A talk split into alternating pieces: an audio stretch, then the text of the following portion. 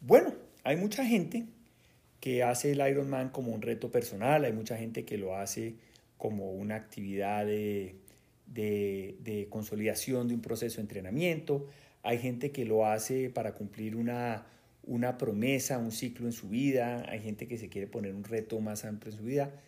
Eh, mucha gente preguntará, bueno, Rodrigo, ¿y usted por qué lo hizo?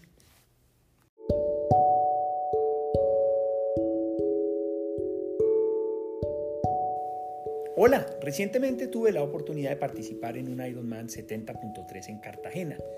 y luego de esa gran experiencia lancé una, una, serie de relatos, seis relatos en total,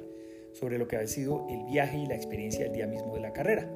Fue algo que hice eh, bajo el calor del entusiasmo, eh, con la felicidad de haber eh, cumplido esa gran etapa en mi vida, ese gran proyecto, pero ahora quiero profundizar un poquito más sobre esa historia, sobre what it takes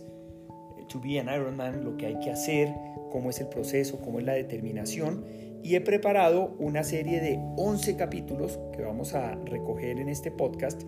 que nos van a llevar por el por qué, el cómo, el día uno en ese gran viaje,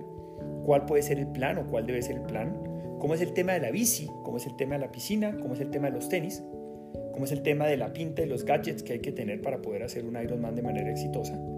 cómo manejar la cabeza, cómo manejar toda esa parte mental, toda esa preparación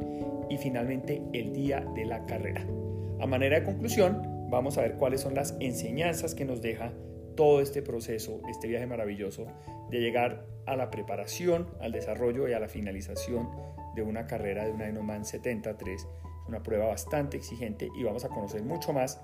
en este podcast de Rodrigo Lozano.